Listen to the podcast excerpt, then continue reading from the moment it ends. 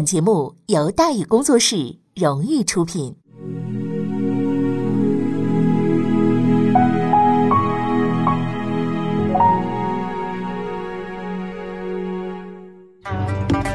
说书唱戏劝人方，三条大道走中央，善恶到头终有报，人间正道是沧桑。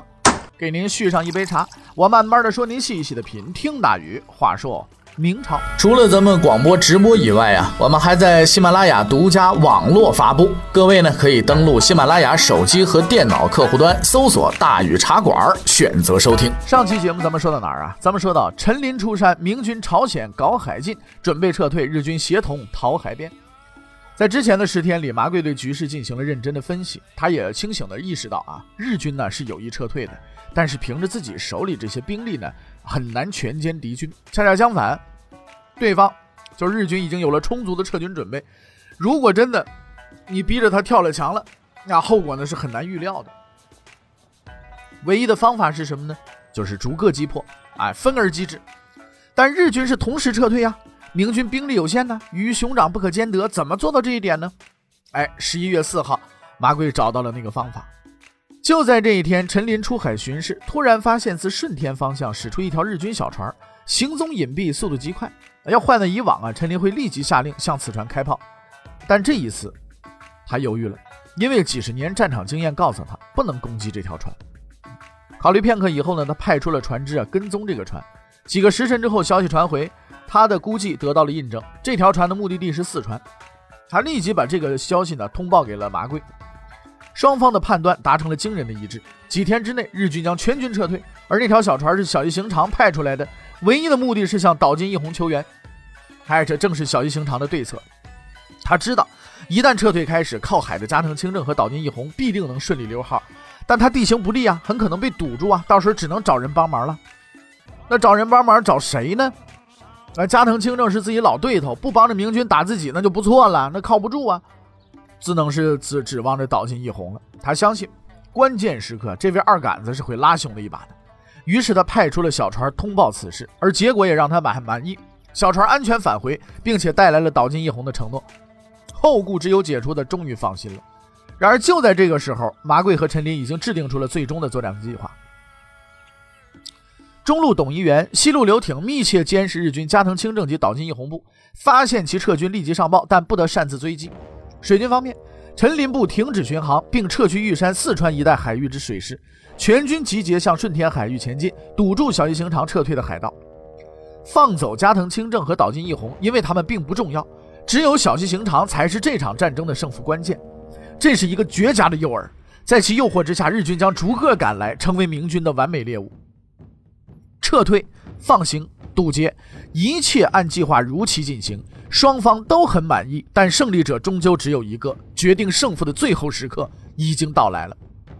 十一月十八号夜，小叶行长没看错人，岛津义弘不愧二杆子之名。虽然他已经成功撤退到安全地带，但听说小叶行长被围之后，却依然信守承诺，率领第五军一万余人前来救援。但是除了小叶行长以外，还有一个人也热切地盼望着他的到来，就是陈林。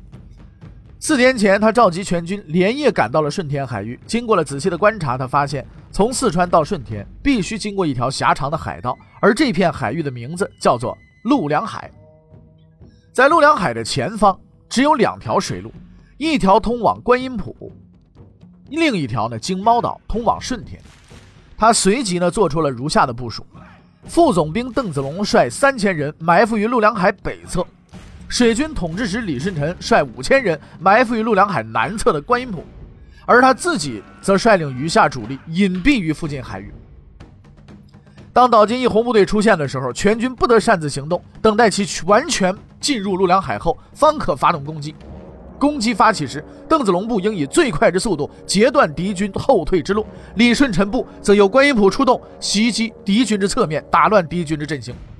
以上两军完成攻击之后，需坚守阵地，不惜任何代价将岛津义弘部堵死于陆良海之中，等待陈林主力到来。而那个时候，明军将发动最后的攻击，将侵略者彻底的埋葬。一切就绪。李舜臣却发发问了，说：“邓子龙堵截后路，我守观音浦，猫岛何人驻守啊？”这是个很现实的问题。如果岛津义弘熬过伏击，坚持向猫岛挺进，就能到达顺天，与小叶行长成功会师，局势将一发不可收拾。然而陈林告诉他，猫岛根本无需派兵驻守，岛津义弘是不会走这条路的。在不甘与等待中，十八日的夜晚到来。此时的岛津义弘站在旗舰之上，信心十足地向着目的地挺进。之前的四川之战，虽然他只是侥幸捡个便宜，但毕竟是胜了，又被人捧为名将，哎，真就把自己当回事了。之所以跑来救小一行长，倒不是他俩关系多好，无非是二杆子精神大爆发，别人不干，我干。此外呢，他已认定。明军围困小西行长，必然放松外围戒备，更想不到日军去而复返。此时进攻必能一举击溃明军。在这个世界上，笨人的第一特征就是自以为自己很聪明。事实印证了道金一红的猜想：明军以往严加防范的陆良海峡，竟然是毫无动静。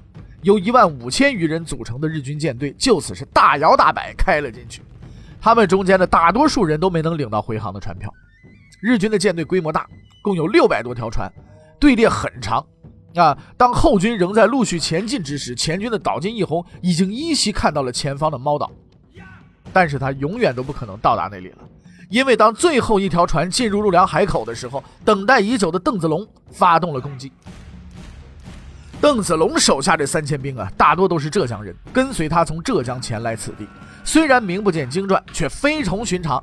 在五十多年前，这支队伍有一个更为响亮的名字——于家军。在当年那场艰苦卓绝的抗倭之战当中，两位大名名将分别创建了属于自己的军队——戚家军以及于家军。于德友熟悉海战的，是唯一堪与徐海对敌的明朝海军将领，而他所创建的这个于家军，大多都是从渔民中选出来的。熟悉水性和流向，善于驾船，并且经过严格的训练，多次与倭寇海盗交战，有丰富的战斗经验，堪称明朝最精锐的水军。经过五十年的淬炼和更替，他们来到了朝鲜陆良海。接到命令之后，邓子龙部从埋伏处突然驶出，将日军归路彻底堵死，并以十支战船为一组，向日军舰队发起多点突袭。这是一个致命的打击啊！因为日军队列太长，而且毫无防备，转瞬之间，后部上百条战船已经被切成几段。虽然日军一万五千多人，人数占优，但是呢，却陷入明军的分割包围，动弹不得。包围圈里的日军是一片慌乱，纷纷拿起武器，准备跳帮上船和明军的肉搏。然而，明军战舰丝毫不动，保持着诡异的平静。日军的疑问没有持续太久，便听到了答案：是可怕的轰鸣声啊！明军的第二波攻击开始，不用跳帮，不用肉搏，因为在邓子龙的战舰上装备着一种武器，叫做虎盾炮。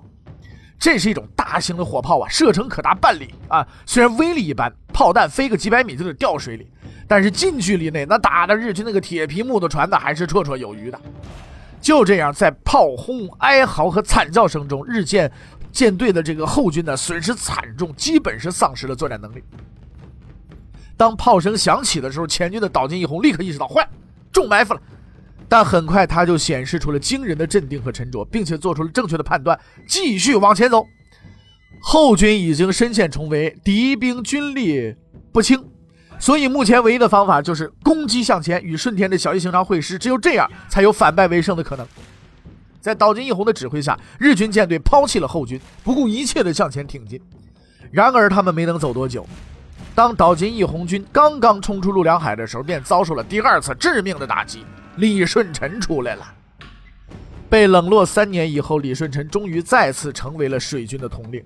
当他在三个月之前上任的时候，迎接他的却只有两千多老弱残兵和一些破烂的船只，因为他的前任援军在战死的同时，还带走了许多水军舰船作为陪葬。而此时，明朝水军尚未到来，日军主帅藤堂高虎率领舰队横扫朝鲜海峡，无人可挡。而李舜臣什么都没有。九月十五日，藤堂高虎率四百余条战舰闯入明良海峡。李舜臣得知消息之后，即刻率领少量龟船出战，确切的说是十二条，这已经是他的全部家当了。四百对十二，几乎所有人都认定，虽然李舜臣是少有的军水军天才啊，但是此一战也必然是必败无疑的，除非奇迹发生。但事实告诉我们，奇迹它就是由天才创造的。战役结局证明，藤堂高虎的水军技术也就能对付援军这类的废物。啊！经过激战，李舜臣轻松获胜，并且击沉四十余艘战舰，歼灭日军水军三千余人。日军将领波多信实被击毙，藤堂高虎身负重伤，差点被生擒，日军大败，史称明良海之战。而对李舜臣而言呢，这不过是光荣的开始，而陆良海将是传奇的结束。当日军舰队出现在视野之中的时候，他毫不犹豫地下达了攻击令。此时，岛津义弘的心中正充满着期待。他已经看见了前方的猫岛，如此靠近，如此的清晰。只要跨过此地，胜利仍将属于自己。然后，他就听见了炮声从他的侧面。在战场之上，军队的侧翼是极其的脆弱的，一旦被敌方袭击，很容易被拦腰截断，失去战斗能力。其作用类似于打群架的时候被人呢在脑袋后边拍砖。哎呀，太致命了！很明显，龟船比砖头可厉害多了。在李舜臣的统一指挥下，这些铁甲乌龟也直插日军舰群，几乎不讲任何战术，肆无忌惮的就乱打乱撞啊！在这突然的袭击之下，日军指挥系统被彻底搅乱了，混作一团，落海丧生者不计其数。然而，就在这最为混乱的时候，岛津义弘还是没有慌。作为一位优秀的指挥官，他保持了清醒的意识。在攻击发起的那一刻，他已然确定敌人来自侧翼，而他的前方仍然是一片坦途。很明显，明军并未在此设防。那怎么办？继续打吗？只要到达顺天，一切都将结束。往前冲！按照之前的计划，当邓子龙第一声炮声响起的时候，陈林起航出击。出于隐蔽的需要，陈林的军队驻扎在主岛，这里离陆良海呢比较远，需要行驶一段才能到达会战地点。而这个主岛就是现在呢，这个日韩两国啊正在争论了，到底是叫独岛还是叫主岛，到底谁有归属权啊？而在此之前呢，岛津义弘啊将有足够的时间通过空虚的猫岛海域成功登陆顺天。可是陈林不着急，因为他知道那看似无人防守的猫岛是岛津义弘绝对无法逾越的。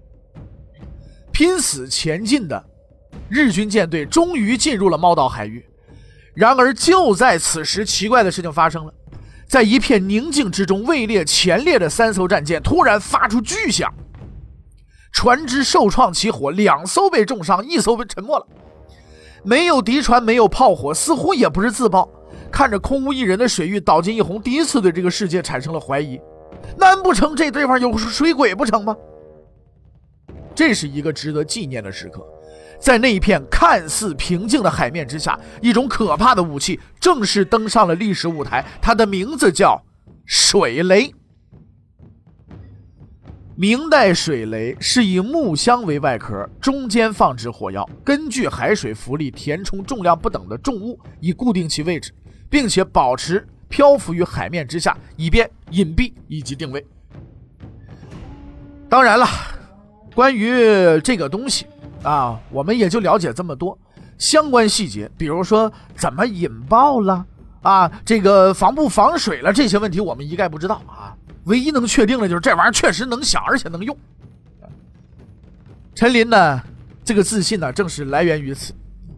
岛津义弘却依然是满脑的浆糊，他的直觉告诉他，这个地方是一个极为危险的地方，如果继续往前走，那很可能全军覆没了。于是他下令不往前走了，撤，停止前进。前行已无可能，绝望的日军只得掉头，向身后那个可怕的敌人发起最后的冲锋。敌人的回归让李舜臣十分的兴奋，他知道最后的决战即将开始了。在乱军之中，李舜臣亲自擂鼓，率领着自己的旗舰冲向日军舰群。这一刻，他已经盼望了很久了。而此时，日军虽然遭受重创，但是主力还在。李舜臣竟然孤军冲入敌阵，应该说他很勇敢。但勇敢的另一个解释就是蠢。估计是打藤堂高虎之类的废物上了瘾了，哎，李舜臣压根儿就没把日军放在眼里，一路冲进了日军中军。然而岛津义弘用实际行动证明，作为日本二杆子的优秀代表，他不白给。很快呢，身经百战的岛津水军便理清了头绪，组织五十余条战船，将李舜臣的旗舰围的是严严实实，不断的用火枪、弓箭进行射击。虽然龟船十分坚固，但是也扛不住这么个打法，船身多处起火，形势不妙。眼看着李舜臣就要落海喂鱼了，陈林来了。我确信这两个人之间那个交情是很铁的，因为发现李舜臣被围之后，陈林不等部队列阵，义无反顾就冲了进去。而此时他身边仅有四条战舰，于是他也被围了。此时已经是十九日清晨，无论岛津义弘、陈琳或者李舜臣都没有料到战局竟会如此的复杂。明朝联军围住了日军，日军却又围住了明朝两军的主帅，啊，打仗打到这个份上，这已经是一团乱麻了呀。而第一个理出头绪的人是岛津义弘，在他的统一调配之下，日军开始集中的兵力围攻陈林和李舜臣的旗舰。陈林的处境比李舜臣还惨，因为他那个旗舰呢不是龟船呢，也没有铁刺铁钩啊。几名敢玩命的日军呢，趁趁人不备呢，拼死跳上来，抽刀就奔陈林去了。事发突然呢，船上所有人都目瞪口呆，来不及做任何反应。关键时刻，陈林那个儿子陈九经出了场了。这兄弟太猛了，拼死扑了上去，用自己身体挡刀，被砍得鲜血淋漓，岿然不动。明军的护卫这才反应过来，一拥而上，把那几名日军呢给乱刀砍死了。惊出一头汗的陈琳并没有丝毫喜悦，他很清楚日军包围圈越来越小，跳上来的人会越来越多。援兵到来之前，如果不玩一招狠的，下个被砍死的就是自己。沉吟片刻之后，他做出了一个决定。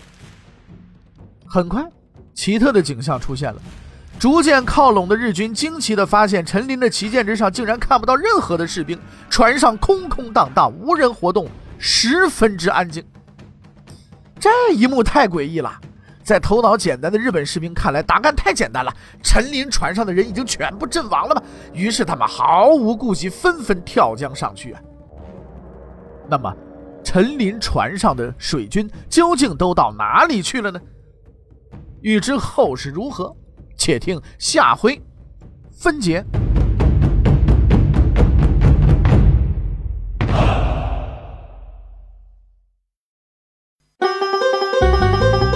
各位，你想跟大禹交流吗？你想跟大禹辩论吗？你想给大禹指出错误吗？来微信吧，微信搜索订阅号“大禹茶馆”，哎，就能实现了。记住啊，禹是宇宙的宇。